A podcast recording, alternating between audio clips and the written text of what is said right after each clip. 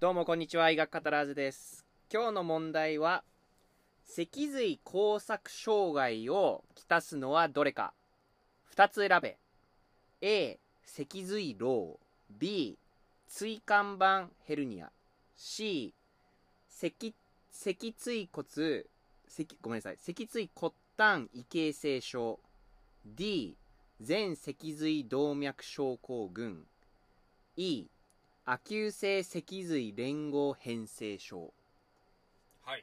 ちょっと盛りだくさん。ごめん。けな結構長い名前長いね今回。そうね。まあ一個一個ちょっとうん。見ていきたいと思います、まあ、せまず脊髄工作ということで、まあ、脊髄の後ろのそ工作のところが、まあ、障害されてっていうことですね、ううんでうん。まあなんでえっと工作だから、まあ、工作の内側毛体路だからまあそういう深部感覚とか。おおがまあ障害されるんですかね。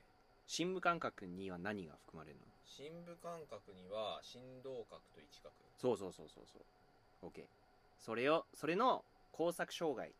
だから要するに位置角と振動角振動がわからない。はい。今足がどの位置にあるかわかんない。そういう系の障害をきたす病態はどれか。だからロンベルグ陽性。っそうだね。てこと。ロンベルグ陽性。はい、でそれをきたすのは何か。はい。はい、じゃあちょっと1個ずつ A から見ていきたいと思います。OK A が脊髄ロロー脊髄ローローってどういう感じ？ーローってすっげえむずい感じなんだけどなんかあのーなんていうのかな。あのー赤芽球ローのローあああのはいはい。ちょっと難しい。なんかはい。疲労のローっぽいんだけど、そうはい。じゃない。ちょっとそのローの漢字の多分なんか意味とか、うんうんうん。どういうものをローと呼ぶかみたいのをねちゃんと赤芽球ローの時とかにちょっと理解しておければよかったんだけど。赤芽球量ちょっとわからんな。赤芽球ローは今回ちょっと全然違うんだけどあ。まあ、その同じローは同じ感じではある。そうそうそう。うん。ちょっとまあこれはわからないので一旦保留で。はい。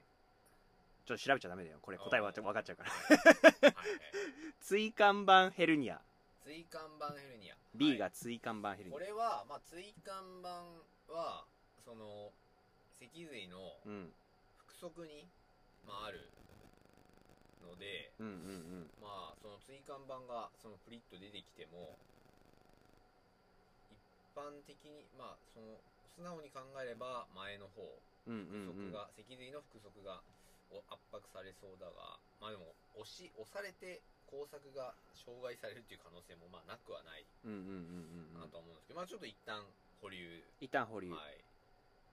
で次が C が脊椎骨端異形成症。はい。脊椎骨端異形成。うん。脊椎の骨端ってどこなんだろう。まあその椎体の上下のところなんですかね。うんうんうんうんうーんこれもちょっとちょっと関係ないかなよりの保留で。うん OK はい。はい。D が全脊髄動脈症候群。全脊髄動脈症候群。まあこれはその腹側の動脈うんうんうん。だと思うんで、まあ前作とかそっち側だと思うのでちょっとこれは違うかなと、うんうんうん。ちょっと D はじゃあちょっと一旦保留はは、まあ外し外しあ OK 外しではい。E が亜急性せ亜急性脊髄連合変性症。亜急性脊髄連合変性症。うん。亜急性脊髄連合変性症。うん。連合変性症。うんうんうんうんうん。うんちょっとなんか全くイメージがピンときてない。来てないです。うんうんというわけでまあ結局 ABCE が残ってうんうんいてそこから2つ選ばないといけないと。うーん。A, A がすいません。脊髄ロー脊髄ロー B が椎間板ヘルニア。椎間板ヘルニア。まあじゃあって考えるとまあ B もちょっとやっぱり前からうんそのうん。うん椎間、あの板が出てくると思うんでちょっと B も外します、うんうんうん。で C、脊椎骨端異形成症。まあ、骨端異形成もまああの椎体が上下に伸びて、うん。まあ、成長していくというような形じゃないかなと思うのでうん一旦外してなんでちょっと A と E にします。すごい。正解。いやすごい。めちゃくちゃすごい考えたね今の。めっちゃ考えたね。まあちょっと。えでも本当にそのその他の外し外した選択肢の考え方はマジでそれでいい。例えば椎間板ヘルニアは前方脊髄を前方からこう圧迫してあの障害を起こすから。それはマジでその考えで OK あでちょっとごめん。とりあえず一回答え言いますね、はい。脊髄工作障害をきたすのはどれか2つ選べで、答えが脊髄ローと亜急性脊髄連合変性症。ちょな名前長いね、はい。でそう椎間板ヘルニアはそうその通りね。あの前から圧迫。だからまあ工作はおそらく大丈夫だろう。振動角位置角はまあおそらく障害はされないだろう。で C の脊椎骨端異形成症はなんかこ骨端部が骨化して不規則になってなんか扁平扁平骨扁平椎になるらしくて。だからまあ工作とはちょっとまた違うと。その脊椎の方の前まあ椎間板ヘルニアとまあ似た感じ。まあ椎体側のそう。腹側の方にまあ影響が出やすい。そうそうそう。でえーっと前脊髄動脈症候群はえーっと脊髄の前の方の動脈。だから前脊髄の動脈がまあ閉塞したりするとあの側索か前索とか前角のニューロンとかそういうのが障害されると。前の3分の2脊髄の前の3分の2が障害されてまあ衰退路あと温痛覚とかそういうのがなくなると。位置覚深部感覚は OK と。でじゃあ答えの脊髄路脊髄路はどういう病気で生じると思う。聞いたことない。わからない。またわかんない。梅毒。あ神経梅毒のあのあの第3期かな。梅毒がだいぶ進んだ後。に生じる。あの今は3期でも別にいつでも生じるのかな。神経梅毒。なんか今結構いつでも生じるみたいな。生じうるみたいな。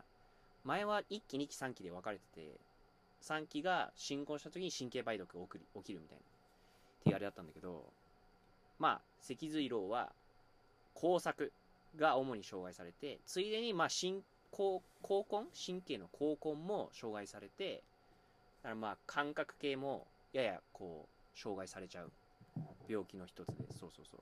老がちょっと難しいねこれ。どう？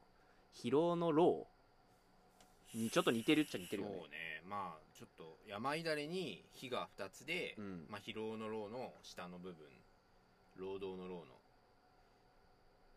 まあ意味としては衰え痩せるうんうんうん。っていう意味なんですね、そうそう。だからまあ脊髄の工作の方があのー衰えて。衰えて梅毒によってやられてしまうと。それが脊髄老。で今回俺今回メインにおあの、はい。紹介したかったのがこのはい。亜急性連合性脊髄変性症。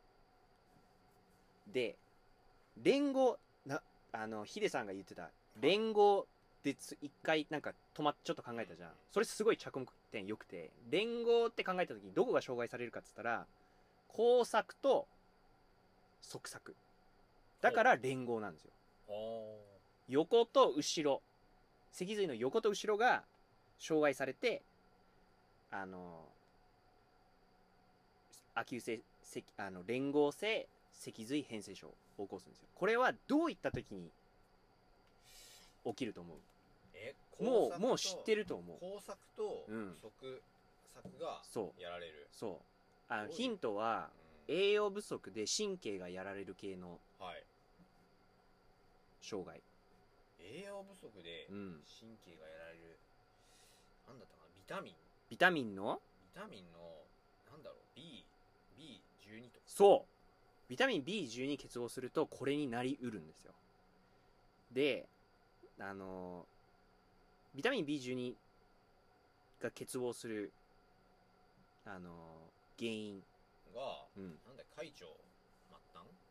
だっけ？ちょっと自信ないですね。まあとりあえずまああの胃を切除した人とか、はい。アルコールめちゃ飲んでて栄養不足の人とか、あとあの内因子胃の内因子に対する自己抗体ができる人とか。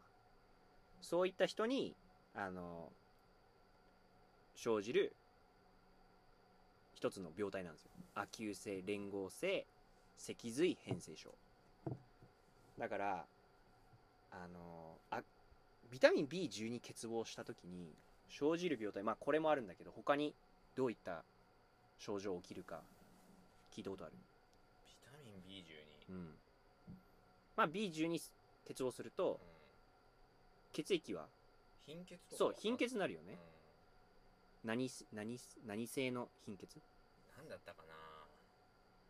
その昇級性とか。そうそうそううそうそういう系どどういうやつだっけ？なんだったかな。でも B12 ができないっていうことは、うんうんうん。どうなんですかね。細胞分裂ができないおうおうおうおう。そう DNA 合成ごあの DNA 合成障害が起きることによって、それにプラス、あのー細胞分裂障害が起きてで細胞赤血球の細胞がどんどん大きくなっちゃうんだよねでついでに赤血球も大きくなっちゃう、うんうんだから強赤血球性の貧血が起きるんだよね。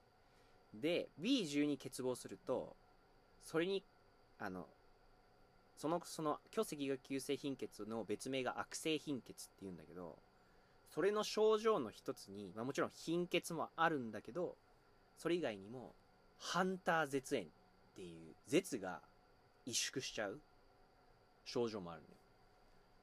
すごい痛いらしくて結構痛いらしくてハンター絶縁、まあ、ハンターはもうなんかハンあの狩るみたいなハンターじゃないけどそのままハンター絶縁っていう歯科でも結構定番のビタミン B12 欠乏で起こりうる絶の症状はどれか。ハンター絶縁。まあなんかもう1対1対応で覚えるみたいな感じなんだけど。その今後航空外科に行く人とかちょっと俺が紹介 個人的に紹介したかったのはハンター絶縁。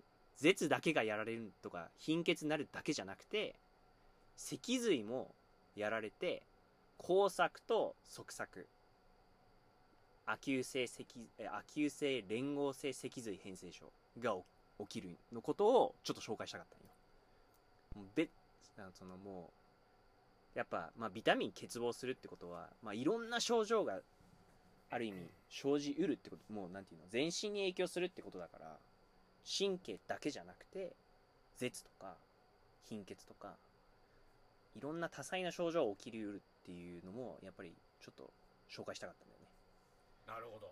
ありがとうございます。そう。連合で側索と交錯両方障害される。だから一角深部感覚振動角もやられるし側索には何がある側索はのうん。側索はなんだ加工炉？っそう。てことは衰退炉？そう。衰退路えーっとなんだっけ外側皮質脊髄路うん。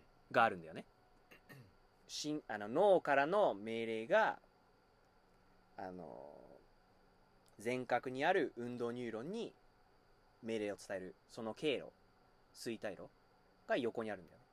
だから側索がやられるってことは